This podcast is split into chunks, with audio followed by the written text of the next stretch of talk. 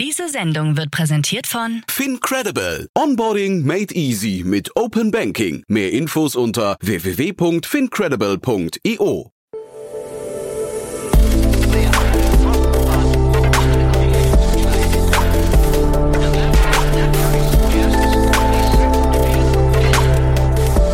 Startup Insider Daily. Interview. Herzlich willkommen zu Startup Insider Daily. Mein Name ist Jan Thomas und ja, ich glaube, ich muss mich erstmal kneifen, als ich gesehen habe, worüber heute das Gespräch geführt wird, denn ich spreche mit Markus Feistel, er ist der CEO von LimeWire, ein Unternehmen, das ich offen gestanden ja ungefähr 20 Jahre früher verortet hatte, also so ganz grob um die Jahrtausendwende, vielleicht einen Ticken später und das eigentlich, ich würde mal sagen, ganz vornehm aus dem halblegalen oder rechtlich ungeklärten Bereich entstammt.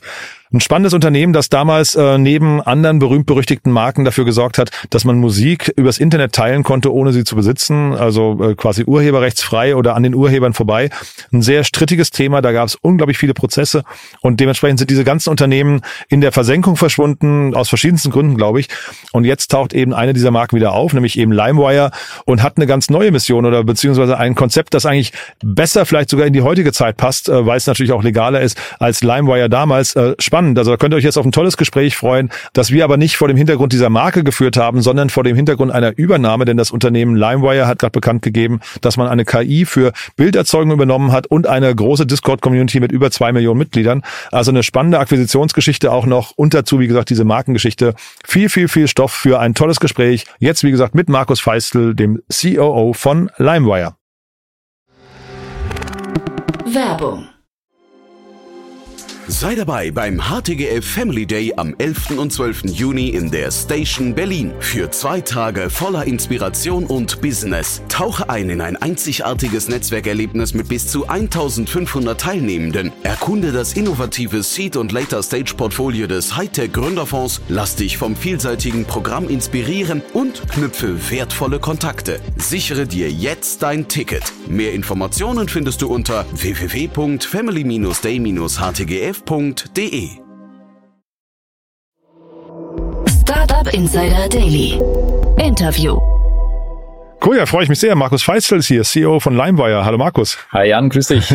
Cool, dass wir sprechen. Und ich musste eben kurz überlegen, so ein bisschen so ein Flashback in Time, muss ich sagen. Ne? Also ähm, LimeWire, die Marke, irgendwie, das, das stammt aus einer anderen Ära eigentlich. Ne? So Kazaa und wie, wie hießen die ganzen Ganoven damals? Ja, absolut. Napster war noch einer Napster, der großen. Genau, ja. Ähm, genau. Ich war auch selbst äh, starker LimeWire-Nutzer damals. Ja.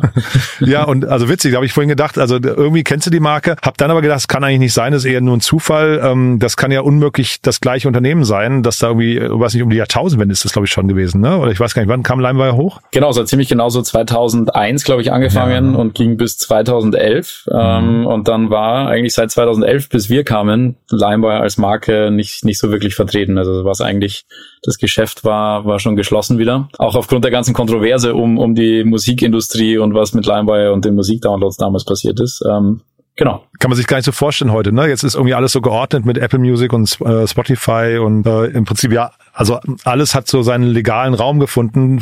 Damals so der, das war, war die sogenannten Peer-to-Peer-Networks waren das, glaube ich, ne? Ähm, die dafür gesorgt haben, dass man eigentlich irgendwie äh, Musik tauschen konnte, ohne sie zu besitzen und so. Also war eine verrückte Zeit eigentlich, ne? Genau, absolut. Also für, für uns wahrscheinlich auch somit die spannendste Marke für, für das, was wir machen wollten oder, oder vorhatten. Weil, so wie du gerade eben schon sagst, mit dem Peer-to-Peer-Gedanken, der damals ja eigentlich so ein bisschen geschöpft wurde in den frühen 2000ern, äh, Lime war ja schon auch einer der, ich würde fast sagen, Mitbegründer oder Pioniere von, von dem war, was heute Kryptowährung und NFTs und alles äh, so in diesem Web3-Bereich sind. Und das ist eigentlich genau das, wo wir uns aufhalten. Hm, Pirate Bay fällt mir auch gerade noch ein und so gab's damals. Ne? Also war eine verrückte Zeit, so diese Torrent-Welt und so. Ne? Und jetzt aber hat man es gerade schon gemerkt, LimeWire, wir reden zwar über die gleiche Marke, wir reden aber nicht über das gleiche Unternehmen. Ne? Ihr habt die Marke gekauft. Genau so ist es. Äh, wir haben die Marke gekauft vor circa zwei Jahren, eben mit der Idee, eigentlich äh, war, war die ursprüngliche Idee und das Konzept, das, das stand schon. Da, da ging es wirklich ganz klar so um Musik beziehungsweise Creator-Bereich, ähm, um da eine neue Plattform zu schaffen, um, um Creator-Zahlungen und, und auch das, das Teilen von den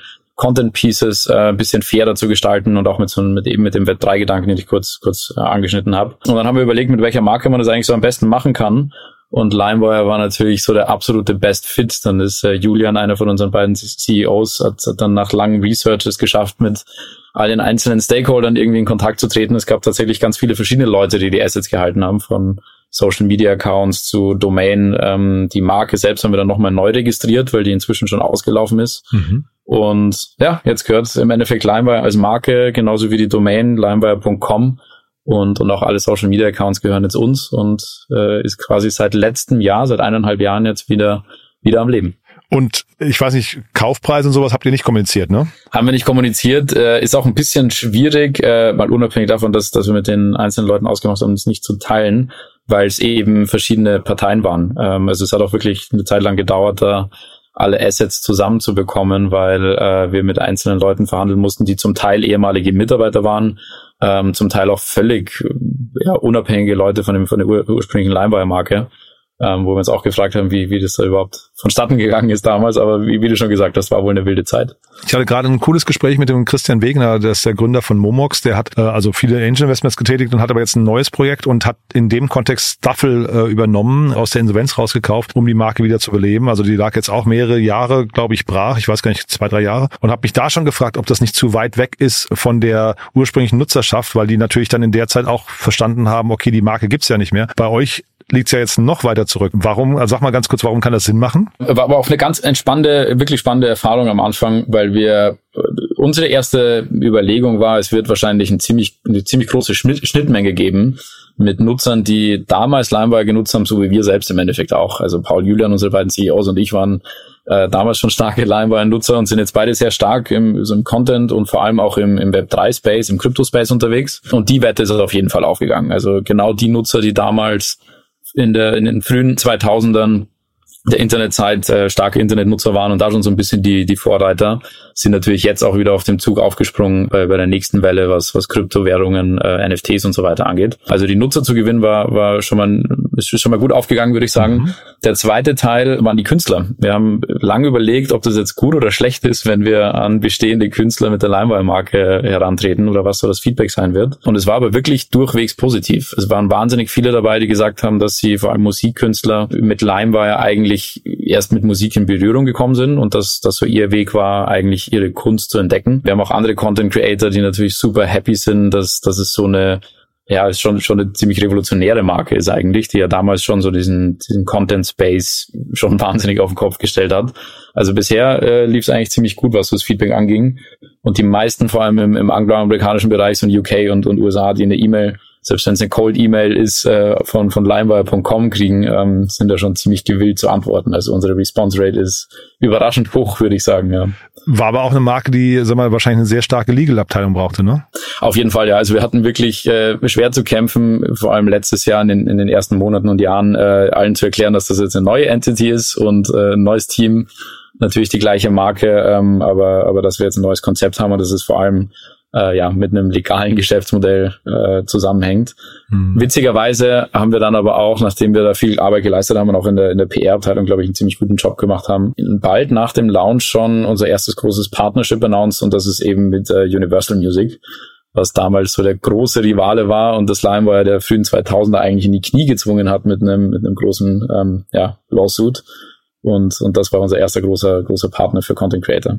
Ich weiß noch, der Klaus Hommels hat mal erzählt auf einem Vortrag, der hat mit Niklas Stenström hier, der jetzt heute Atomico macht und dem Janus Fries damals, ähm, das waren die beiden Kasar-Gründer, die waren eigentlich dauernd auf der Flucht damals. Ne? Sie haben ja vorher irgendwie, glaube ich, Skype gegründet, wenn ich wenn ich es richtig in Erinnerung habe, und haben dann aber danach dann eben diese Logik versucht, in die Musikindustrie zu überführen und waren dann aber wirklich äh, eigentlich geächtete Personen, ne? so Persona non grada eigentlich, kannst du sagen, ja.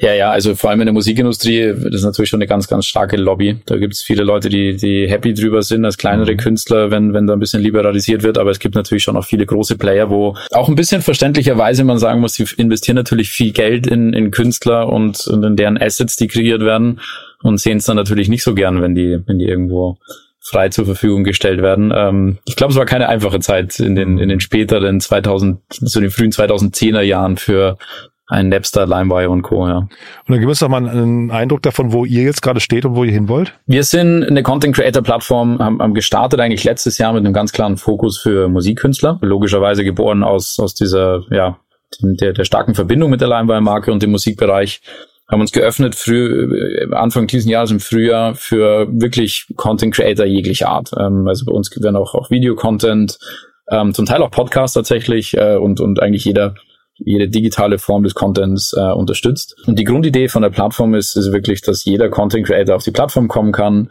sich ein eigenes Following aufbaut ähm, und alle Content Pieces, jedes, jedes Stück, das man quasi teilt und published auf der Plattform, auch einfach monetarisieren kann. Da haben wir ein paar verschiedene Bereiche. Ähm, die Monetarisierung kann entweder über Subscriptions äh, funktionieren, also so ähnlich wie das ein Patreon macht, aber vor allem ist ein großer Bereich äh, unser Ad Revenue Sharing Programm. Das heißt, jedes Content Piece kann so ähnlich wie bei X, äh, ehemals Twitter, ein, ein Ad Revenue Share generieren, äh, basierend auf den, den Anzahl von, von Views, die generiert werden pro, pro einzelnen Content Piece.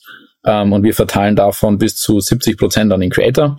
Und das Schöne ist, dass wir viel mit, mit Web3-Technologie arbeiten, mit Kryptozahlungen, aber vor allem auch mit NFTs, wo jedes einzelne Contentstück automatisch ein NFT für jeden einzelnen Subscriber wird. Also wenn ich jetzt als, ähm, wenn du zum Beispiel deinen Podcast hostest, hostest und du hast 10.000 Follower auf der Plattform, dann würde jedes Stück, das ihr hochladet, äh, würde automatisch ein NFT für jeden dieser 10.000 Subscriber werden. Und auch die bekommen dann bis zu 10% äh, von dem Ad Revenue Share. Ähm, also eine ziemlich ja, würde man sagen, demokratische Plattform, was, was Content Earnings und Content äh, Following angeht. Ähm, und was wir jetzt gerade erst kürzlich gelauncht haben, das ist unser, unser nächste, nächste große Produkterweiterung, äh, ist ein eigenes AI-Studio, wo wir jetzt wirklich so die, die top-notch besten ähm, Modelle äh, mit einem, äh, unsere eigenen Modelle auch ähm, eigentlich jedem User zugänglich machen, der jetzt auch wirklich Lust hat, Content zu generieren und gerade so ein bisschen seine, seine Journey als Content Creator beginnt. Ähm, genau. Klingt so ein bisschen auch diese ganze NFT-Welt, ne? Da haben wir ja, also da wurde ja relativ viel Blut vergossen. Gibt es wahrscheinlich mehr, mehr unglückliche Menschen mittlerweile als glückliche, ne? Ähm, ist das der gleiche Space, in dem ihr euch auch seht? Oder was würdest du sagen, wer, was ist so ein guter, guter Vergleich? So ein Open Bay oder sowas? Oder wie würdest du sagen, seid ihr positioniert? Nee, also wir sehen uns jetzt nicht als klassischen NFT-Marktplatz. Wir haben alle, sagen wir mal, so technischen Capabilities von, von einem NFT-Marktplatz. Also man kann tatsächlich auch jedes dieser Stücke handeln und mhm. kaufen, verkaufen mit, mit einzelnen Usern. Aber wir sind kein, kein klassischer Marktplatz. Also wenn du auf limebuy.com gehst, dann sieht es mhm. eher aus wie, wie auf einem Twitter oder YouTube, wo du Content konsumieren kannst. Ähm, auch verschiedene Arten von Content. Und wir reden auch eigentlich nirgendwo auf der Plattform von NFTs, sondern nutzen die Technologie, dass wirklich jeder, jeder Follower, jeder Subscriber, jeder Fan automatisch ein Stück ähm, und, und auch so ein bisschen Teilhaber fast wird von, von jedem Content-Piece von den Künstlern, die sie unterstützen. Ähm, das ist so ein bisschen die Idee. Das sieht so ein bisschen eigentlich aus, wie wenn man bei, bei Midjourney ist glaube ich, ne? Ist ja äh, connected mit der Discord-Community. Ich glaube, so ein bisschen ähnlich wirkt das, glaube ich, auch, was ihr hier, also zumindest von, vom Aufbau her, ne? Ist vielleicht nicht inhaltlich, aber vom Aufbau. Ja, ähm, ist tatsächlich auch so. Wir haben auch wirklich, äh, das war letzte Woche das große Announcement bei uns, ähm, einen, den, eigentlich so den größten Midjourney Competitor ähm, gekauft. Äh, Blue Willow heißt die, heißt die, die, die Marke darum ähm, ist auch ein, ein Modell für ein KI-Modell für ähm, ja, Bildgenerierung.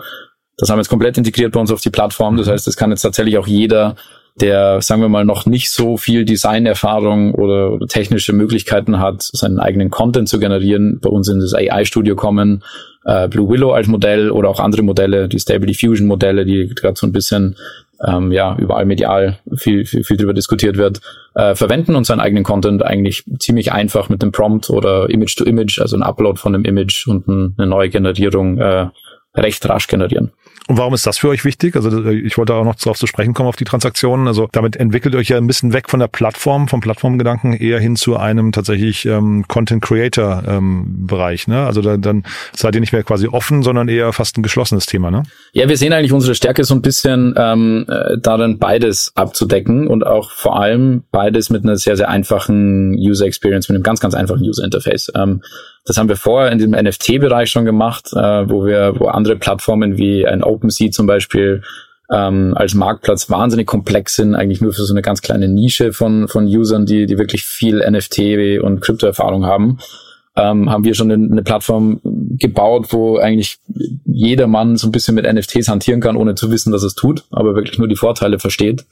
Ähm, und genau das Gleiche machen wir jetzt in der Content-Generierung auch wieder. Ich glaube, es gibt wahnsinnig viele Plattformen und, und Modelle, ähm, so wie Midjourney, äh, du gerade erwähnt hast, ähm, die eigentlich nicht wirklich auf nutzerfreundlicher Ebene unterwegs sind. Also es ist ein mhm. wahnsinnig tolles Modell, funktioniert unglaublich gut, Aber wenn ich irgendjemanden aus meinem Bekanntenkreis, äh, sagen wir aus dem erweiternden Nicht-Tech-Bekanntenkreis frage, ob sie wissen, was Discord ist, äh, dann ist eigentlich schon vorbei. Mhm. Und, und das versuchen wir so ein bisschen mit einer klassischen Web 2-Plattform äh, User Experience abzudecken. Mhm. Und trotzdem, ihr habt ja jetzt auch jede Menge Kapital eingesammelt. Ne? Was sehen die jetzt in euch? Was, welchen Bereich könnt ihr da hinterher dominieren und wie lukrativ ist dieser Bereich auch? Ähm, genau, also wir haben zwei, zwei Token-Sales gemacht. Einmal eine private Runde mit, mit Venture Capital Investoren und einmal eine, eine Public-Runde mit unseren, unserer Community. Ähm, also ich glaube, was, was viele bei uns sehen und das Versprechen, das glaube ich bisher ganz gut aufgeht, ist, ähm, dass wir so ein bisschen der One-Stop-Shop sind, ähm, die es wirklich schaffen, komplexe Themenfelder in ein sehr einfaches Interface zu bauen.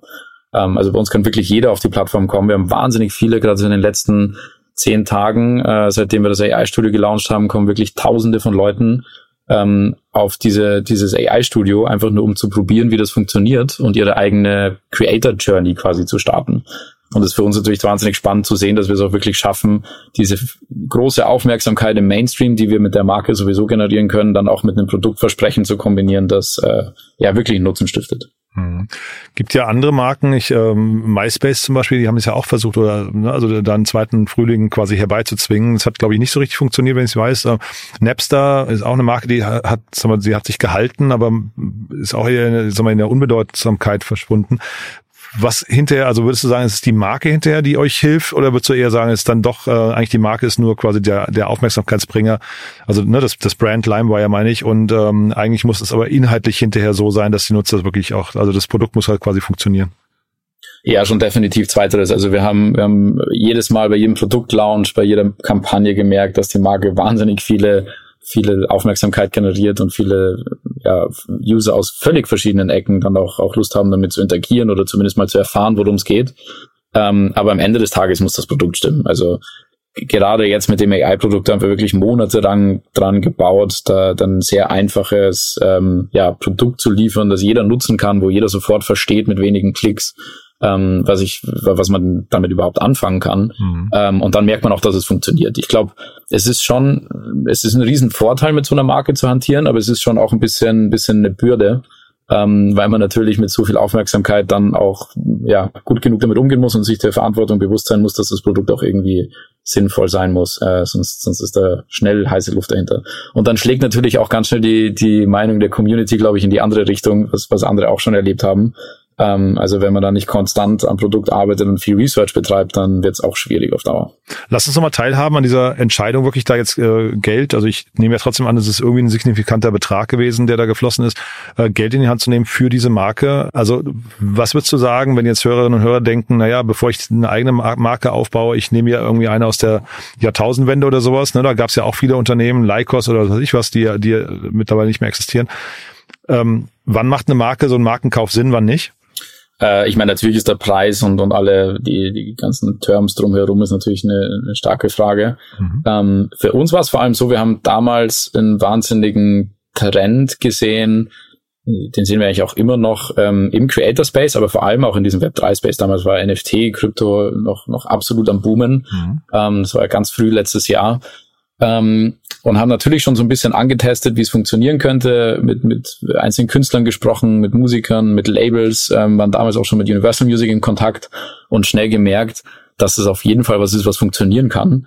Ähm, und dann bringt so, so eine Marke, so ähnlich wie wir es bei Blue Willow im AI-Studio jetzt auch gemacht haben, natürlich einen absoluten Kickstart. Also da jetzt mit einer, sagen wir mal, No-Name-Brand anzufangen, die vielleicht cool klingt, aber jetzt als klassisches Startup sich da irgendwie hervortun muss aus einer, aus einer Menge von anderen, die in diesem Haifischbecken schwimmen, ist natürlich schwierig. Vor allem, weil wir in einem, in einem Bereich sind, wo, wo es ja vor allem um die Economies of Scale geht. Also jetzt als so Creator-Plattform, wo es um viele User geht, ähm, um, um Viewer von dem Content. Da braucht man schon viele, viele verschiedene Nutzer an Endgeräten, äh, dass es am Ende des Tages auch, auch ja, sich lohnt. Ähm, ja. Mhm. Und diese, diese Discord-Community hat ja auch mehr als zwei Millionen Nutzer gehabt. Ähm, was ist da so eure interne sagen wir, Erwartungshaltung? Wann ist das erfolgreich für euch? Wie viele von diesen zwei Millionen Nutzern muss man trans äh, transferieren auf eure, auf euren neuen Service, damit es funktioniert für euch, damit es ein, ein guter Deal war? Äh, ja, also bei Blue Willow, bei, bei der Akquise, wie, du schon sagst, ist der zweitgrößte Discord-Server. Ich glaube, inzwischen sind es fast 2,5 Millionen Nutzer. Mhm. Also es wächst wirklich stetig. Äh, es ist unglaublich zur Zeit. Aber es ist ja nicht die ähm, Erwartung von euch, dass die jetzt alle quasi hinterher euer Nutzer werden, oder doch?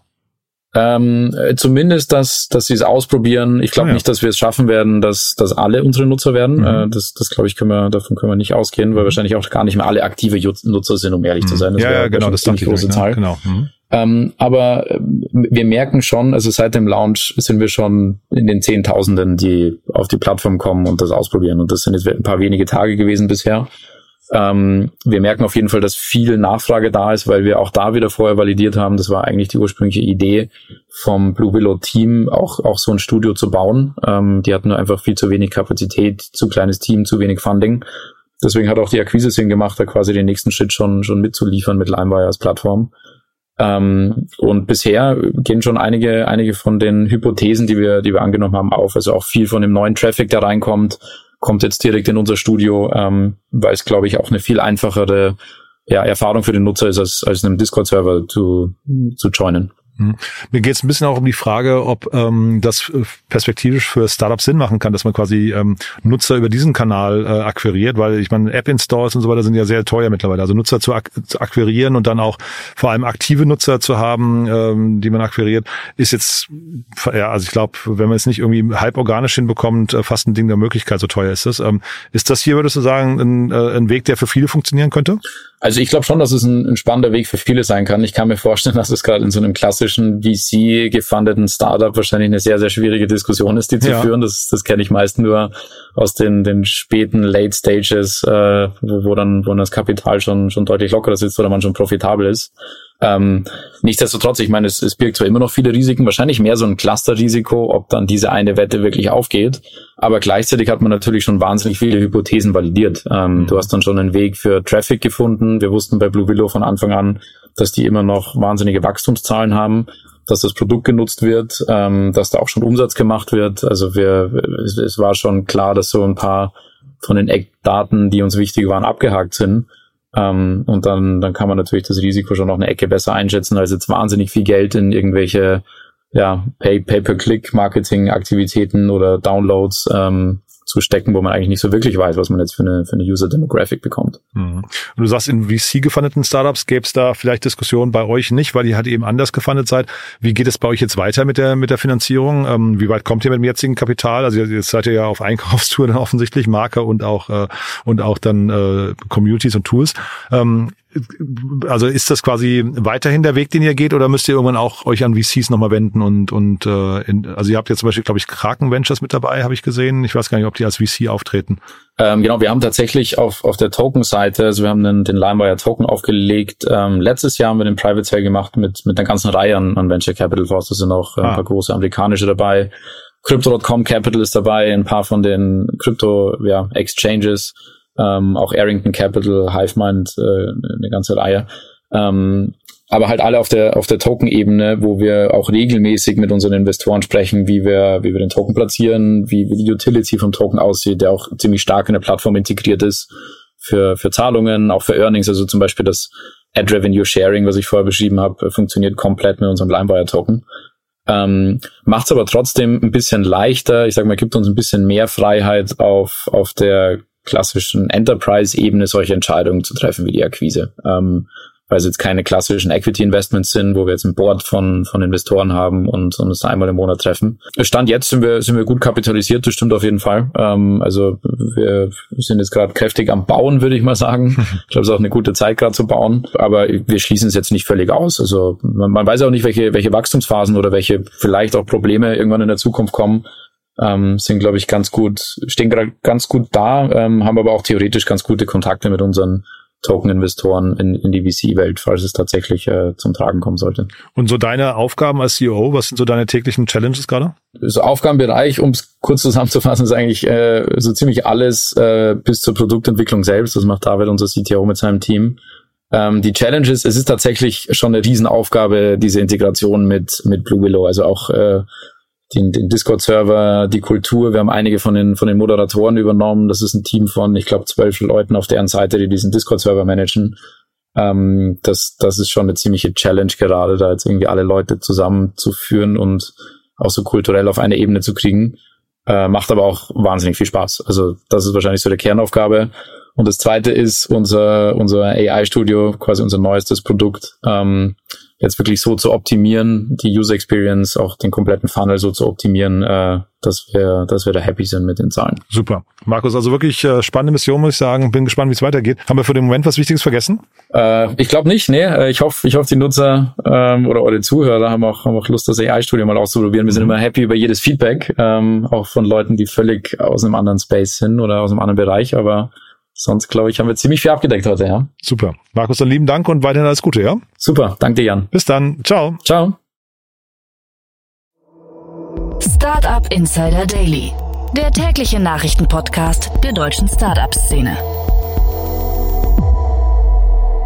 Ja, das war also Markus Feistel, der CEO von LimeWire und das war wirklich cool. Ne? Also hatten wir so noch nicht eine spannende Strategie, muss ich sagen, eine Marke, die jetzt irgendwie zwölf Jahre lang brach lag, wieder zu beleben und dann mit einer neuen Strategie quasi an den Markt zu gehen. Bin sehr gespannt, ob sich das rechnet. Ich finde das hochinteressant, muss ich sagen. Äh, ist natürlich eine große Wette und äh, zeitgleich natürlich der ganze Markt extrem spannend. Da kommen viele Dinge zusammen, die irgendwie funktionieren könnten. Mir hat es auf jeden Fall großen Spaß gemacht. Ich weiß nicht, wie es euch geht. Wenn es euch gefallen hat, gerne weiterempfehlen an Menschen, die hier mal reinschauen sollten, reinhören sollten oder die einfach LimeWire mal ausprobieren sollten. Ich glaube, in allen Fällen ist das hier eine tolle Folge, mit der man dann auch die Strategie von LimeWire ganz gut versteht. Und vielleicht kennt ihr auch jemanden, der oder die sich mit dem Gedanken tragen könnten, eine Marke zu kaufen oder eine Discord-Community. Ich glaube, für beide Fragen waren hier ganz gute Antworten dabei, ganz gute Learnings. Ähm, ja, danke fürs Weiterempfehlen, danke euch fürs Zuhören, für euer Interesse. Und äh, ich würde mich freuen, wenn wir es nachher nochmal wieder hören und falls nicht nachher, dann hoffentlich spätestens morgen. Bis dahin, alles Gute. Ciao, ciao.